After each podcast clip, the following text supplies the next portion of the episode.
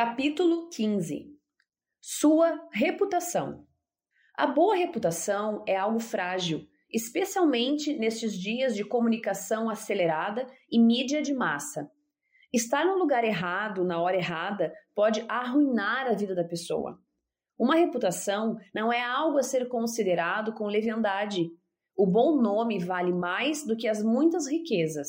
Provérbios 22, 1. E é melhor do que o unguento precioso. Eclesiastes 7, 1. Ele deve ser valorizado e protegido. A pessoa que não dá valor à sua reputação pode algum dia desejar credibilidade e não encontrá-la. A nossa reputação pode ser arruinada pelos atos errados que cometemos, pelas pessoas com quem nos associamos ou por palavras depreciativas ditas a nosso respeito. Nos três casos, o mal está envolvido. Um processo infeliz, boatos significativos, uma influência maligna, uma crítica no jornal ou 15 minutos de notoriedade podem destruir tudo o que um homem construiu durante toda a sua vida. A oração é a nossa única defesa. As ocasiões em que meu marido mais se preocupou com sua reputação foram aquelas em que ele ou alguém era interpretado inadequadamente num artigo de jornal, como se tivesse dito algo que não fosse verdade. Considerando o quão danosas essas coisas podem ser, sempre telefonávamos para as pessoas que julgávamos que poderiam ser mais afetadas pelas críticas e lhes contávamos qual era a verdade. É claro que não podíamos telefonar a todos, então orávamos para que o número de pessoas contatadas fosse suficiente e que Deus pusesse um fim ao problema. O resultado era que o que poderia ter sido um incêndio de grandes proporções perdia força e se extinguia em um ou dois dias. As chamas poderiam facilmente ter seguido para o outro lado e nos consumido. Estou certa de que foi o poder de Deus, em resposta à oração, que nos protegeu. A mulher virtuosa, diz a Bíblia, tem um marido respeitado. Ele é estimado entre os juízes quando se assenta com os anciãos da terra. Provérbios 31, 23. Isso acontece por acaso? Um marido de boa reputação é garantido a cada mulher virtuosa? Ou ela tem algo a ver com isso? É verdade que o homem obtém certo respeito por ter uma boa mulher, mas creio que uma das coisas boas que ela faz é orar por ele e pela sua reputação. A oração pela reputação de seu marido deve ser um processo contínuo. Entretanto, não se esqueça de que ele tem livre arbítrio se seu marido não for sensível à orientação do Espírito Santo, poderá decidir enveredar por seu próprio caminho e ter problemas. Se uma coisa desse tipo acontecer ou se já aconteceu para manchar a reputação dele, ore a Deus para reverter a situação e permitir um resultado positivo. Ele também pode fazer isso. Oração.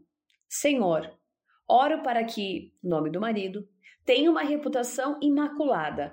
Sei que um homem é muitas vezes valorizado pelos louvores que recebe. Provérbios 27, 1.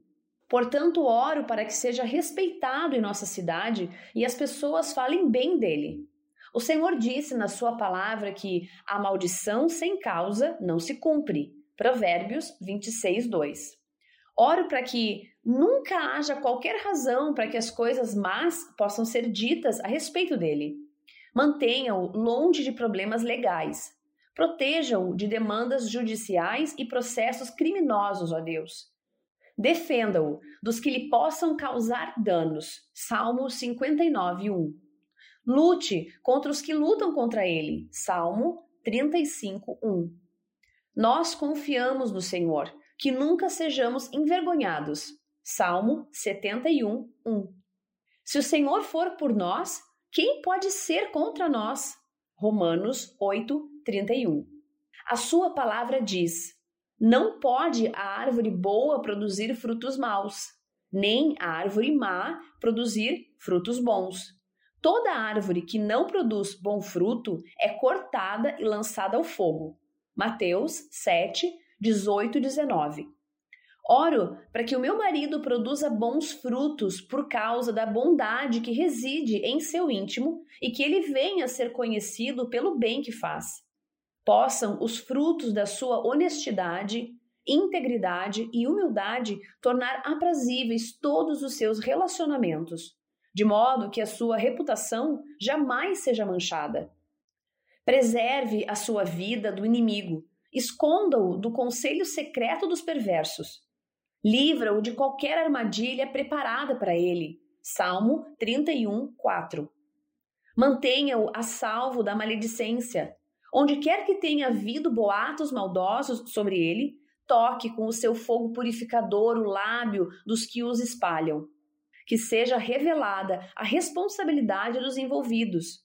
Que sejam envergonhados e confundidos os que buscam destruir a sua vida que sejam desonrados os que lhe desejam mal. Salmo 40, 14. Que ele possa confiar no Senhor e não ter medo do que o homem possa fazer-lhe. Salmo 56, 11. O Senhor disse que quem crer em Deus não sofrerá vexame. Romanos 10, 11. Que o Senhor o guie e seja sua poderosa fortaleza e refúgio que a luz dele brilhe tanto diante dos homens que eles vejam as suas boas obras e glorifiquem ao Senhor. Mateus 5:16.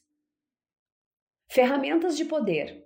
Esconde-me da conspiração dos malfeitores e o tumulto dos que praticam a iniquidade, os quais afiam a língua como espada e apontam quais flechas palavras amargas.